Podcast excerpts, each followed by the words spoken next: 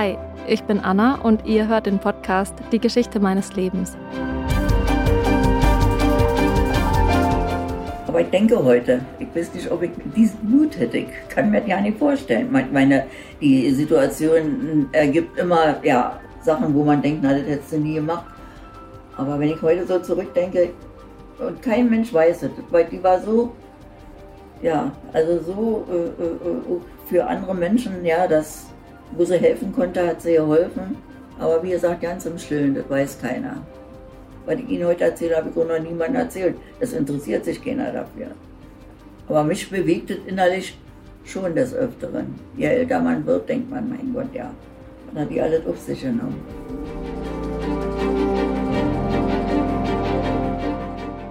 In neun Folgen erzähle ich euch die Lebensgeschichte von neun ganz unterschiedlichen, wunderbaren Frauen. Es geht um Emanzipation und ums Frausein, darum, wie diese Frauen ihren ganz eigenen Weg gegangen sind und wie es doch immer wieder Parallelen gibt, nicht nur unter ihnen, sondern auch zur heutigen Zeit.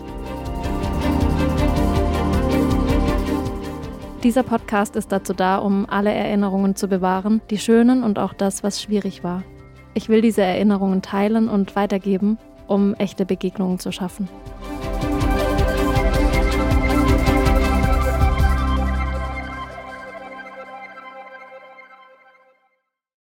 Meine nächste alte Freundin ist Ina, die ich in ihrem Seniorenheim besuche.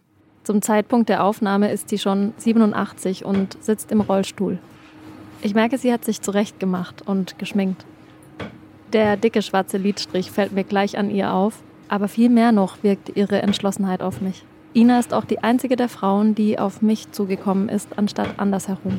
Und kaum haben wir uns begrüßt, fängt sie schon an, mir ihre Geschichte zu erzählen.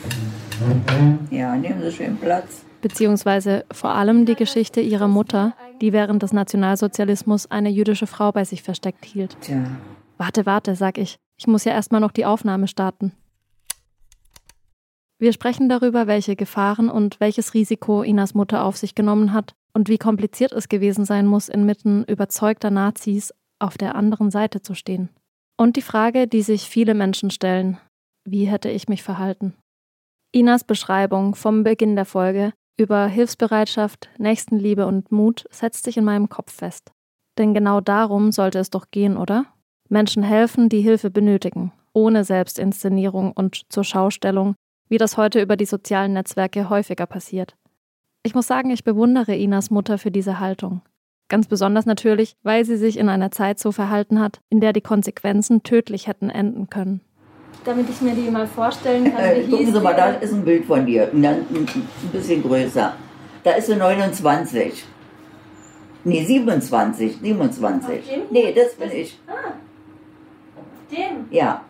Sieht so jung aus. Ja, naja, nachher war, sah sie nicht mehr so jung aus. Man sieht, das ist ganz staubig. War. Das macht nichts. Ja. Das ist mal. Ja. Ja, also die war wirklich, wirklich, ich muss immer, immer öfter an sie denken, dass ich denke, ja, keiner weiß, wie tapfer sie war, ja. Dass sie versucht hat, diese Frau zu retten, was ihr auch gelungen ist. Aber diese Angst, die man darum hatte also wie ich um sie hatte. Meine Mutter war sowieso, die hat, war sehr ehrlich, also dass die mit Hitler nichts zu tun hatte. Inas Mutter brachte 1931 ihre Tochter zur Welt in Berlin, wo sie auch ihr ganzes Leben verbringen wird. Und ein Leben in Berlin bedeutete zu der Zeit eben auch Krieg, Bombenangriffe und Besatzungsmächte. Eigentlich, meine Mutter ist eigentlich ein einfacher Mensch gewesen. Die ist um Lande groß geworden, da bei Magdeburg. Das waren fünf Kinder. Großmutter hatte fünf Kinder. Sie war eins von fünf Kindern. Ja, und ist als 20-Jährige, sie ist 1904 geboren, ist als 20-Jährige 1924 nach Berlin gegangen und hat mir noch erzählt, ja, sie hat so ein Heimweh gehabt. Sie hat immer zu ihr weint, sie hat so ein Heimweh gehabt. Da hat sie ja bei ihrer Tante erstmal in Berlin gewohnt, bis sie sich hier akklimatisiert hatte, sich Arbeit gesucht hatte. Arbeit fand Inas Mutter als Plätterin in einer Wäscherei. Aber nicht nur das. Dort lernte sie auch ihren Mann kennen, den Sohn der Wäschereibesitzerin. Sie heirateten und dann kam Ina irgendwann dazu. Das Familienglück schien perfekt. Die Familie lebte zu der Zeit in Berlin-Kreuzberg in der Nähe vom Chamisso-Platz. Und dann sagte ihre Mutter, dass der Krieg ausgebrochen ist. Am 1. September 1939 Da saß ich auf der Mauer da am Chamisso-Platz und da hieß es, der Krieg ist ausgebrochen. Und meine Mutter hat mir immer erzählt, Krieg ist ganz was Furchtbares. Kommen Soldaten und die töten und all. Und ich saß, so doof ich war, ich war acht Jahre oder was, ich saß auf der Mauer und da habe mir gedacht, na, wo sind denn die Soldaten? Ja, passiert ja. Ja, als Kind, ja. Da haben die mir dann erzählt, da passiert doch. Ja, das Leben ging ja in dem Sinne erstmal so weiter, wie man es gewohnt war. Das kam erst nach und nach alles, ja. Inas Vater wurde als Soldat eingezogen. Die Verbindung aufs Land haben Ina und ihre Mutter auch während dem Krieg nicht aus den Augen verloren.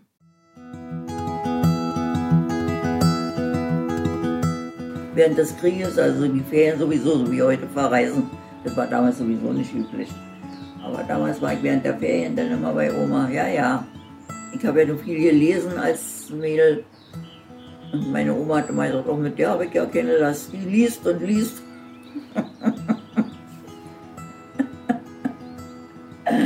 ja, nee, nee, also das war eigentlich. Und meine Mutter hatte mich auch, das war 44, hat sie mich auch dahin geschickt.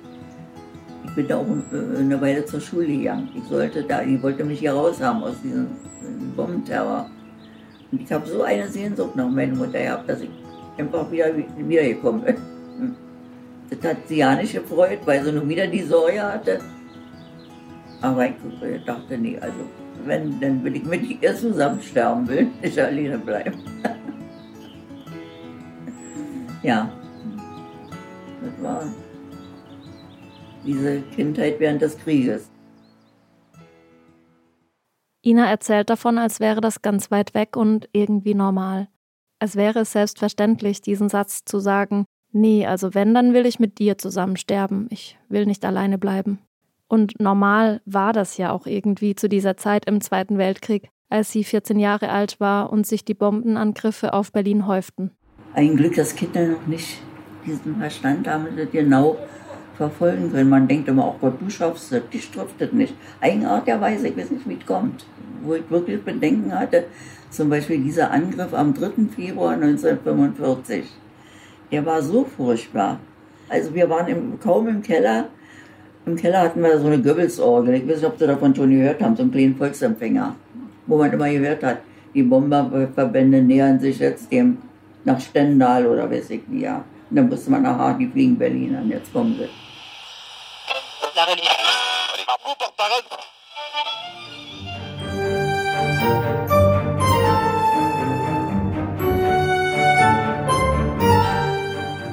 Der sogenannte Volksempfänger war ein Radioapparat, entwickelt im Auftrag von Josef Goebbels, damals Reichspropagandaleiter. Alle großen deutschen Radiohersteller wurden verpflichtet, diesen Volksempfänger nach einheitlichen Vorgaben zu produzieren. Die Abkürzung VE 301 steht übrigens für Volksempfänger und das Datum 30. Januar 1933, der Tag von Hitlers Machtergreifung. Dieser Sender gilt als eines der wichtigsten Propagandainstrumente des Nationalsozialismus. Dort wurden Hitlers Reden übertragen und die Verluste und Niederlagen an der Front verharmlost und umgedeutet, um das deutsche Volk nicht zu entmutigen. Wir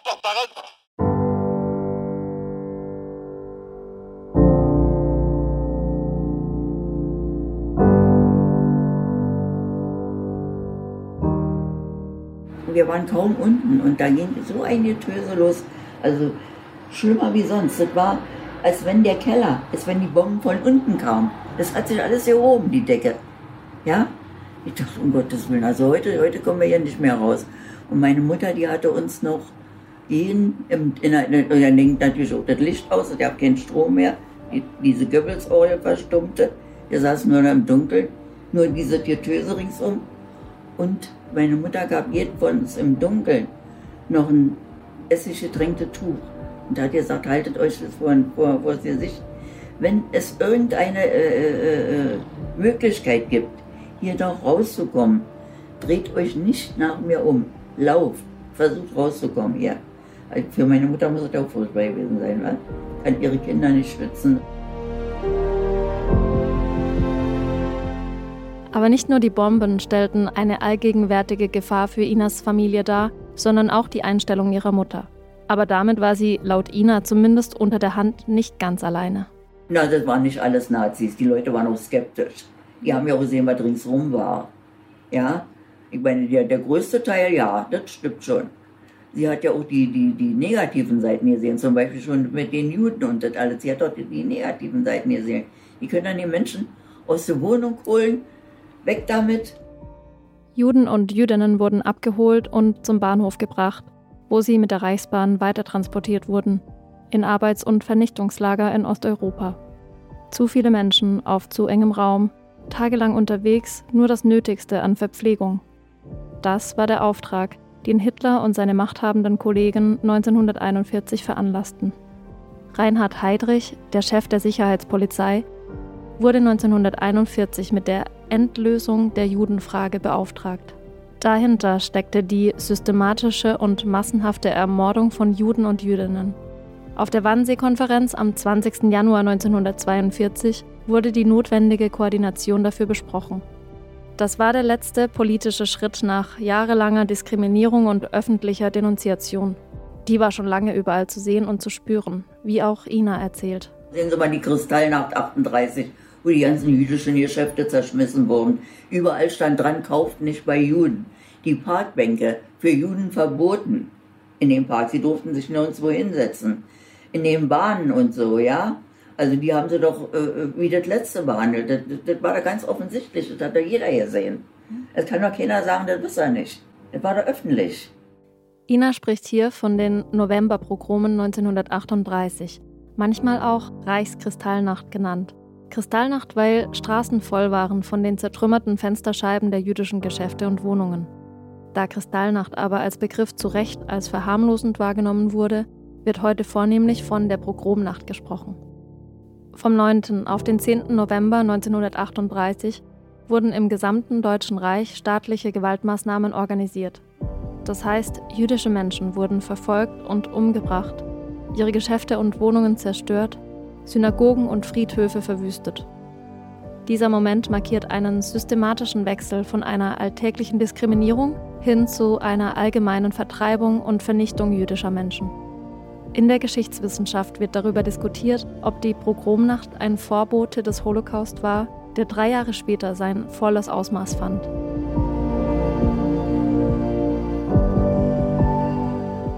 Was wir aber festhalten können, ist, dass die Diskriminierung von und Gewalt gegen jüdisches Leben immer krasser wurde und vor allem allgegenwärtig war.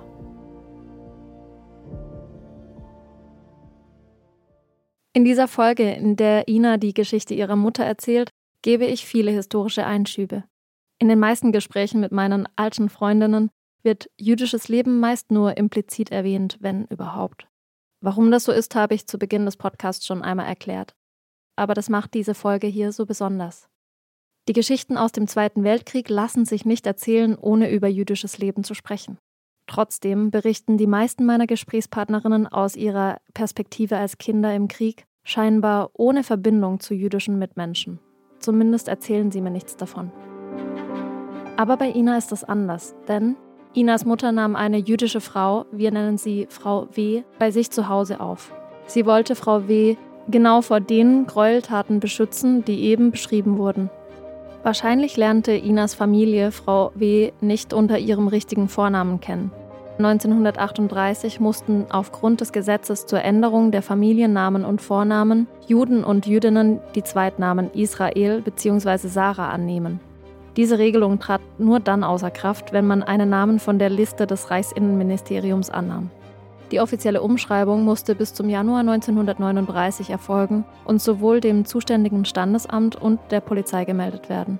Sowohl im Berufsleben als auch bei juristischen Angelegenheiten wurden Jüdinnen und Juden genötigt, wenigstens einen stereotypen Vornamen zu benutzen, der sie deutlich als Jüdinnen und Juden identifizierte. Eine Zuwiderhandlung zog eine einmonatige Gefängnisstrafe nach sich und sofern ihnen Vorsatz unterstellt wurde, wurde eine Haftstrafe bis zu einem halben Jahr verhängt. Das ist doch total absurd. Gerade der eigene Vorname ist doch etwas, mit dem man sich zutiefst identifiziert. Meine Persönlichkeit, mein Wesen und auch irgendwie die Liebe meiner Eltern, die mir diesen Namen irgendwann mal gegeben haben, ist damit verbunden. Und jetzt wurden diese Menschen per Gesetz gezwungen, stattdessen einen Zwangsnamen anzunehmen, der es den Nazis leichter machen würde, sie als Jüdinnen und Juden zu identifizieren. Zwei Jahre später gipfelte diese Kennzeichnung der jüdischen Bevölkerung in der Öffentlichkeit darin, dass die Menschen auf der linken Brustseite der Kleidung einen sechszackigen gelben Stern mit der Aufschrift Jude tragen mussten. Wie wir bereits von Ina erfahren haben, besaß ihre Familie eine Wäscherei und Frau W. ließ die Hemden ihres Mannes dort reinigen. So lernten Inas Mutter und Frau W. sich kennen.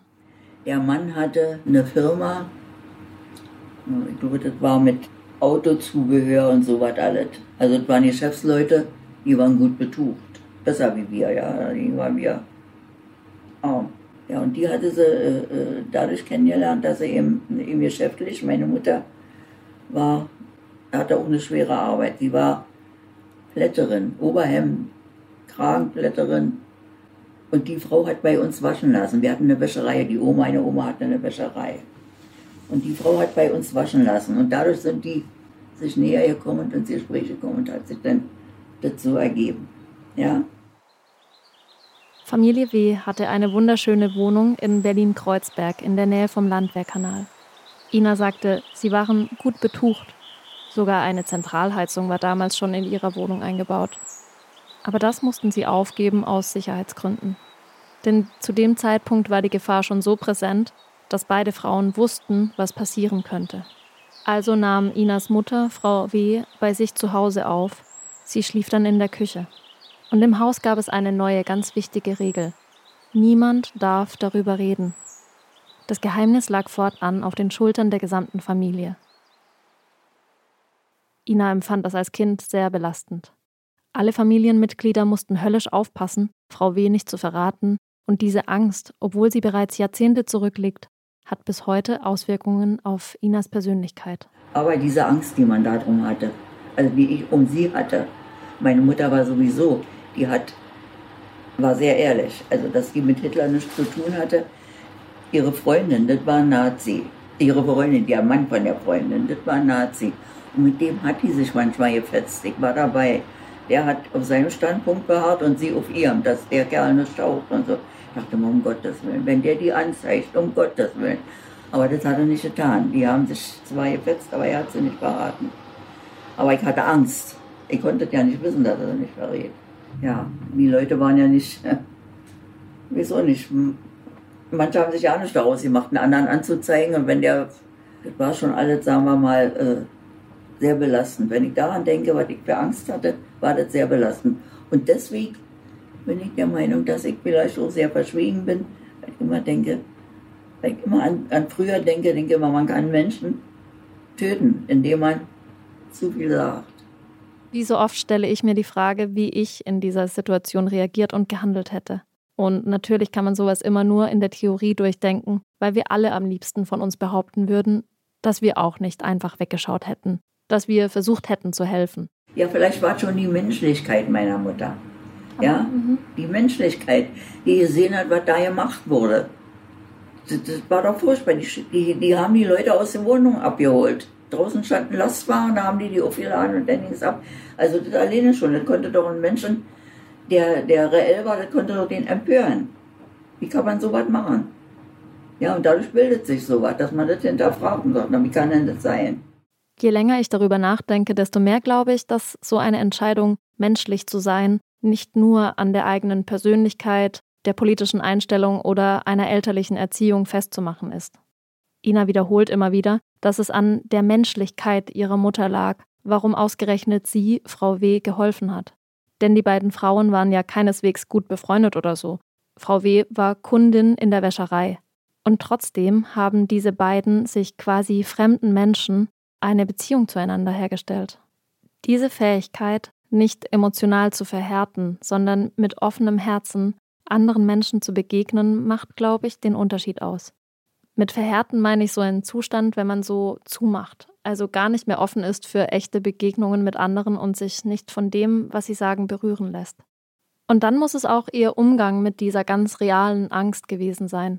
Den beiden Frauen muss ja bewusst gewesen sein, welche Konsequenzen ihre Entscheidung für alle Beteiligten haben könnte. In manchen Fällen führt Angst zu Rückzug, in anderen aber vielleicht auch zu einer Art Wut, die wiederum das Handeln ermöglicht. Oder war es vielleicht bei Inas Mutter auch mehr die Ahnung davon, dass ein Weiterleben für sie mit diesem Gefühl von Schuld, wenn sie nicht helfen würde, sowieso gar nicht möglich wäre. Wieso waren Inas Mutter und Frau W. füreinander da, obwohl sie vorher eigentlich keine Bindung zueinander hatten? Auch Ina beschäftigte diese Frage ihr Leben lang. Aber ich denke heute, ich weiß nicht, ob ich diese, diesen Mut hätte. Ich kann mir das ja nicht vorstellen. Meine, die Situation ergibt immer, ja, Sachen, wo man denkt, na, das hättest du nie gemacht. Aber wenn ich heute so zurückdenke, und kein Mensch weiß es, weil die war so für andere Menschen, ja, dass, wo sie helfen konnte, hat sie geholfen. Aber wie gesagt, ganz im Stillen, das weiß keiner. Was ich Ihnen heute erzähle, habe ich auch noch niemandem erzählt. Es interessiert sich keiner dafür. Aber mich bewegt es innerlich schon des Öfteren. Je älter man wird, denkt man, mein Gott, ja. Dann hat die alles auf sich genommen.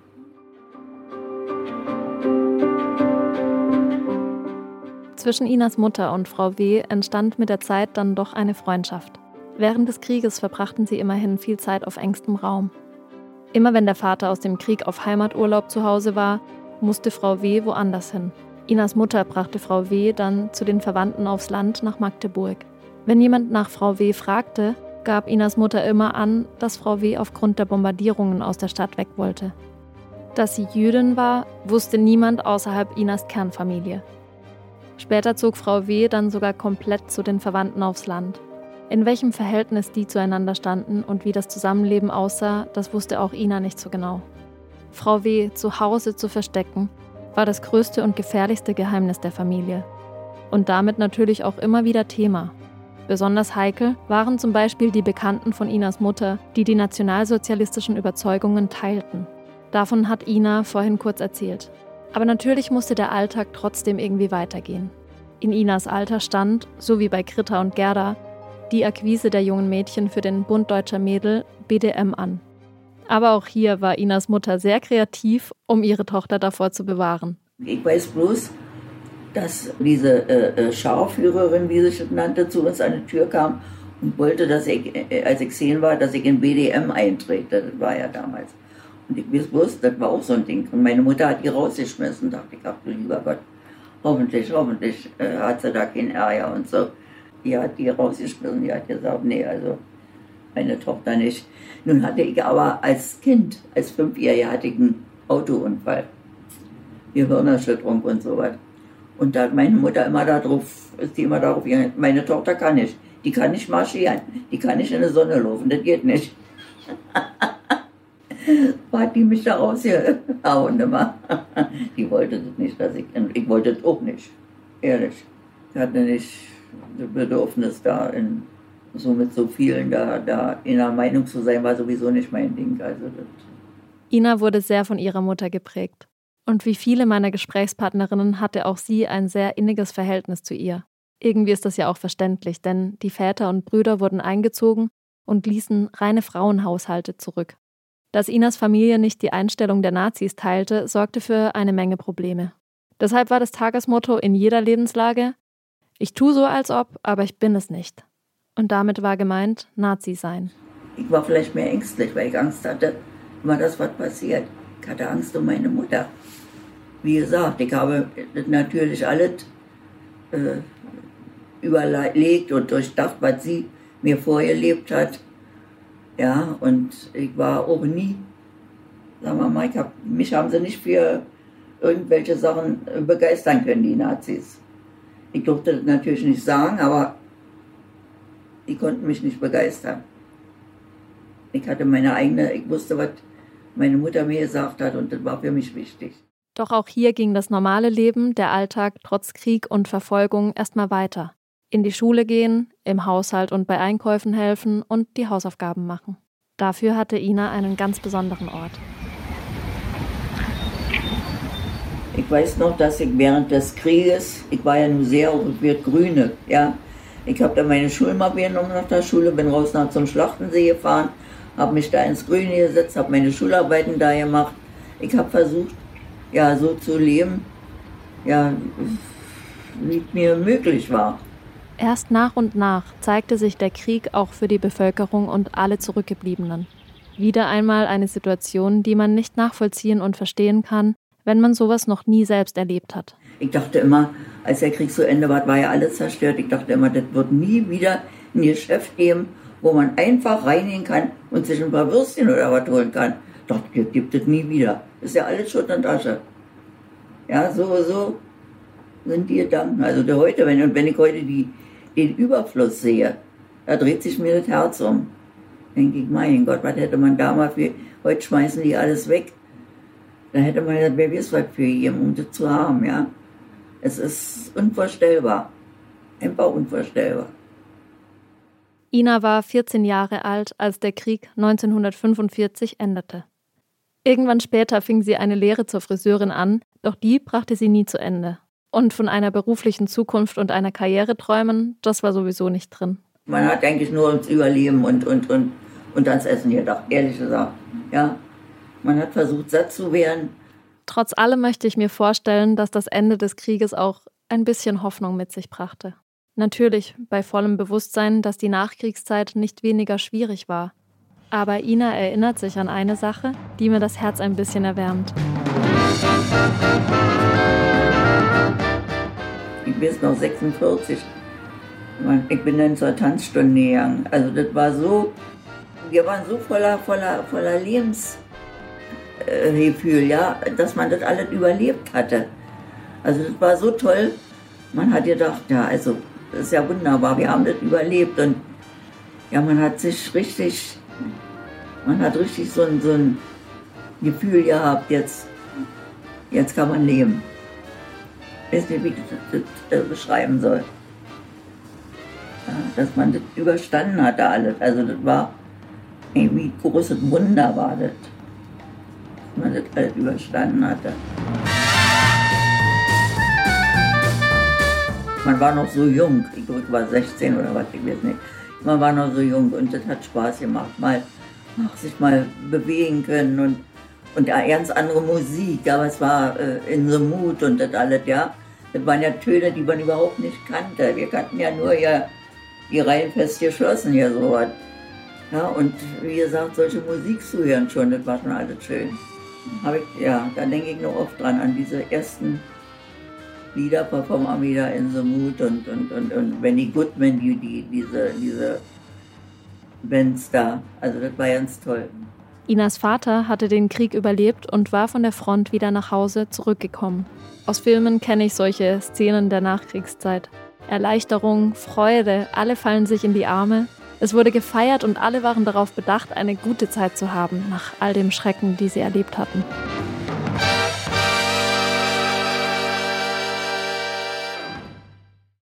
Aber Ina beschreibt ein realistischeres Bild aus ihrer eigenen Erfahrung und sie betont, es war alles andere als einfach. Naja, das hat auch ganz schön Spannung gegeben, ja, zwischen meinen Eltern. Also das, ja, je weiter die Zeit fortschritt, ja, desto mehr Spannung ja wird. Also das war dann auch nicht mehr alles so, wie es hätte sein können. Sagen wir mal so.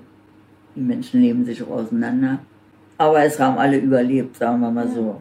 Und zu Hause, das war als Ort größtenteils zerstört. Hinzu kamen die Traumata, die die Kriegsgeschädigten auf allen Seiten zu verkraften hatten. Therapie gab es damals kaum. Inas Vater hatte zum Glück eine Familie, zu der er zurückkehren konnte. Das ging aber nicht allen so. Man sprach damals auch von der sogenannten Wolfszeit, eine Phase der Erleichterung sicherlich, aber auch des Übermuts und des Egoismus. Man dachte nur noch an sich selbst und gerade die alleinstehenden Männer wurden zur Gefahr. Ganz allgemein war die Anpassung an eine Gesellschaft, die sich jahrelang ohne Männer zurechtfinden musste und auch konnte, für die heimkehrenden Männer natürlich ein schweres Schicksal. Die Frauen hatten sich emanzipiert und wollten sich von ihren Männern nicht mehr sagen lassen, dass sie nicht arbeiten dürfen oder sich alleine um den Haushalt und die Kinder kümmern sollen. Die Frauen, die haben ja Männer ersetzt, die waren jetzt selbstständig. Die mussten sehen, wo sie bleiben. Jetzt kam der Mann, na, das war noch nicht mehr der große Patriarch. Ja, der war selber angeschlagen. Und da hat es viel Spannung gegeben, da ist vieles kaputt gegangen. Ja, wenn ich da noch so dran denke.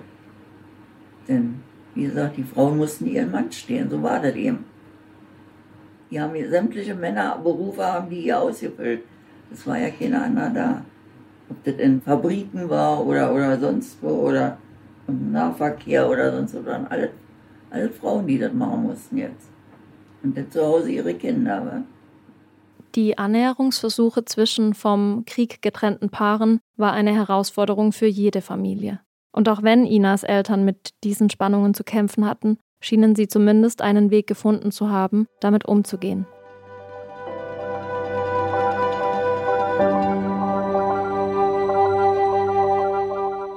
Was aus Frau W. wurde, das konnte Ina mir nicht sagen.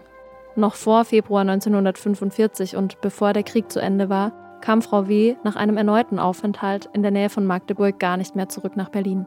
Man hatte es sich dann irgendwie aus den Augen verloren nach dem Krieg. Das Ziel, Frau W. vor der Deportation zu beschützen, hatten die beiden Frauen erreicht.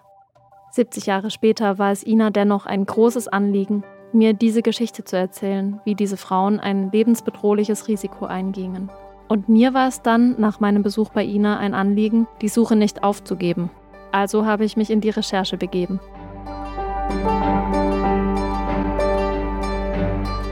Ich wollte unbedingt herausfinden, wer Frau W. und ihre Familie war. Denn Ina konnte mir ja nur die eine Seite der Geschichte erzählen. Wie hat Frau W. diese Zeit selbst wahrgenommen? Sich in die Obhut einer nahezu fremden Frau zu begeben und darauf zu hoffen, dass alles gut geht, muss eine unvorstellbare Last gewesen sein. Denn bei aller Nächstenliebe und Menschlichkeit von Inas Mutter darf man bei solchen Geschichten nicht vergessen, dass eine märchenhafte Rettungsaktion nicht so geradlinig und einschichtig ist, wie es vielleicht klingen mag. Dass ich Frau W. selbst nicht mehr fragen konnte, war mir klar, rein vom Alter her. Also habe ich Kontakt zum Jüdischen Museum in Berlin aufgenommen, in der Hoffnung, wenigstens Kinder oder Enkelkinder in irgendwelchen Archivlisten ausfindig zu machen. Vom Archiv bekam ich auch eine Antwort per Mail mit eventuellen Verbindungen, Namensänderungen, Auswanderungen und weiteren Infos. Die Nachricht endete aber mit Es ist nichts über etwaige Kinder bekannt. Ich würde gerne glauben, dass ich die losen Fäden der Geschichte von Frau W. mit diesen Informationen aus dem Archiv zusammenbringen kann. Aber Fakt ist auch, dass sich das alles nicht mehr verifizieren lässt. Ich konnte leider mit niemandem mehr sprechen, der mir Auskunft über Frau W., ihre Familie und die Verbindung zu Inas Mutter hätte geben können. Ja, es war eine Zeit, also die möchte man auf keinen Fall, auf keinen Fall wieder haben. Wenn die heute alle so arglos sind, ja, Krieg, auch da gucken sie sich im Fernsehen an, essen dabei Armbrot, denke ich immer, mein Gott, wenn ihr wüsstet, wenn ihr wüsstet, was das überhaupt bedeutet. Ja, die Nazis, die wussten ja nicht, was das bedeutet wie das ist, wenn Menschen neben ihnen aus dem Leben gerissen werden und so. Ich denke immer, wovon reden die? Die haben ja keine Ahnung, wie das geht. Ja? Wie kann ich für etwas begeistert sein, wo ich gar nicht weiß, wie, wie funktioniert? Ja, das erschüttert mich manchmal. Ich hatte gedacht, das wird nie wieder Nazis geben. Dachte ich, als der Krieg zu Ende war, ich denke, na, die können sich warm anziehen, das wird nie wieder Nazis geben. Denn so heute fängt wieder von vorne an das Ganze. Musik erlebe es Gott sei Dank nicht mehr. Ich möchte es noch nicht mehr erleben. Ja, so ist es.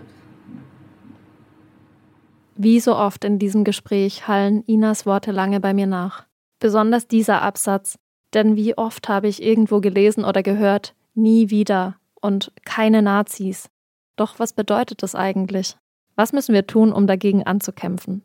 Wie können wir verhindern, dass ein Verbrechen wie der Holocaust wirklich nie wieder passiert? und dass diese menschenverachtende Einstellung kein Teil unserer Gesellschaft mehr ist.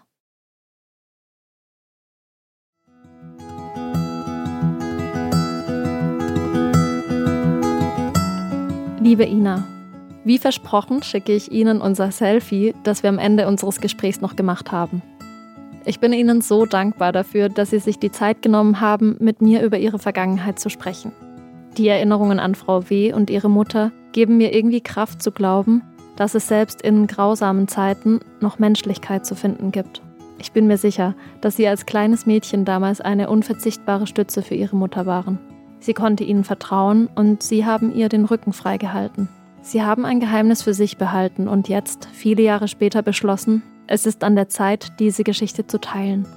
Es ist eine Geschichte vom Mut, das Richtige zu tun und hinzusehen, wenn andere vorgeben, etwas nicht zu registrieren. Es ist die Geschichte von Frauen, die zusammenhalten. Danke. Alles Liebe, Anna.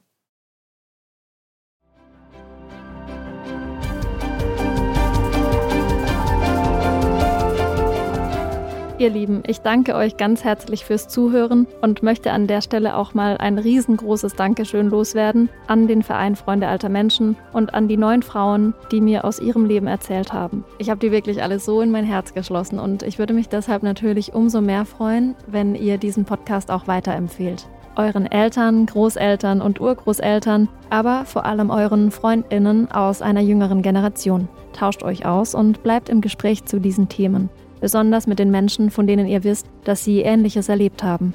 Vielleicht ist dieser Podcast ja eine Inspiration für euch, dass ihr einen ganz anderen Blickwinkel auf das Leben der älteren Generation und vielleicht auch über das eurer Familie bekommt.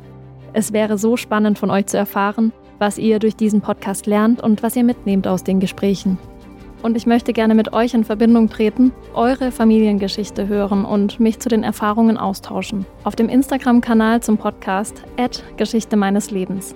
Dort gibt es außerdem viel Hintergrundmaterial zu den Gesprächen mit meinen alten Freundinnen. Schaut gerne mal vorbei. Teilt den Podcast in euren sozialen Netzwerken und bewertet ihn bei der Podcast-Plattform eurer Wahl.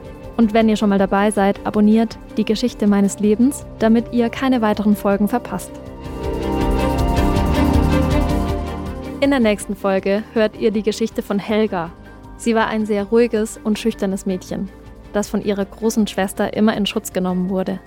Und auch Helgas Familiengeschichte zeigt schon wieder den notgedrungenen Zusammenhalt der Kriegsfrauen. Die Trümmerfrau. Warum wird die nicht anerkannt?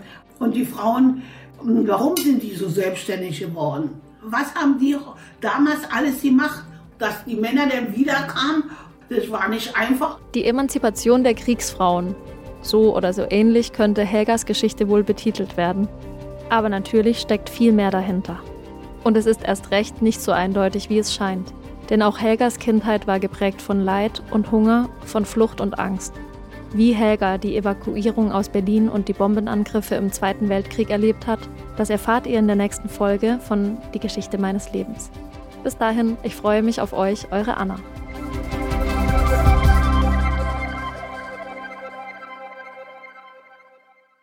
Die Geschichte meines Lebens ist eine Produktion von Pool Artists. Ich bin Anna-Maria Schmieder. Projektleitung Paula Georgi. Producer Charlotte Steinbach. Redaktion Lisa Hertwig und Charlotte Steinbach. Artwork Luisa Breuer. Executive Producer Maria Buckelberg und Frieda Morische. Frauenstimmen. Klagen, lachen, klüger werden. Ich bin Ildiko von Kürti, ich bin Buchautorin und Journalistin und in meinem Podcast spreche ich alle zwei Wochen mit lebensklugen und mutigen Frauen über das Loslassen und das Aufbrechen, das Verlieren, das Suchen und das Finden. Ich bin stolz darauf, wie viele wunderbare Frauen bereits bei mir zu Gast waren. Unter ihnen Stefanie Stahl, Maria Furtwängler, Annika Decker oder Gerburg Jahnke. Und ich freue mich auf alle, die noch kommen. Ihr könnt Frauenstimmen überall dort hören, wo es Podcasts gibt. Herzlich und hoffentlich auf bald. Eure Ildiko.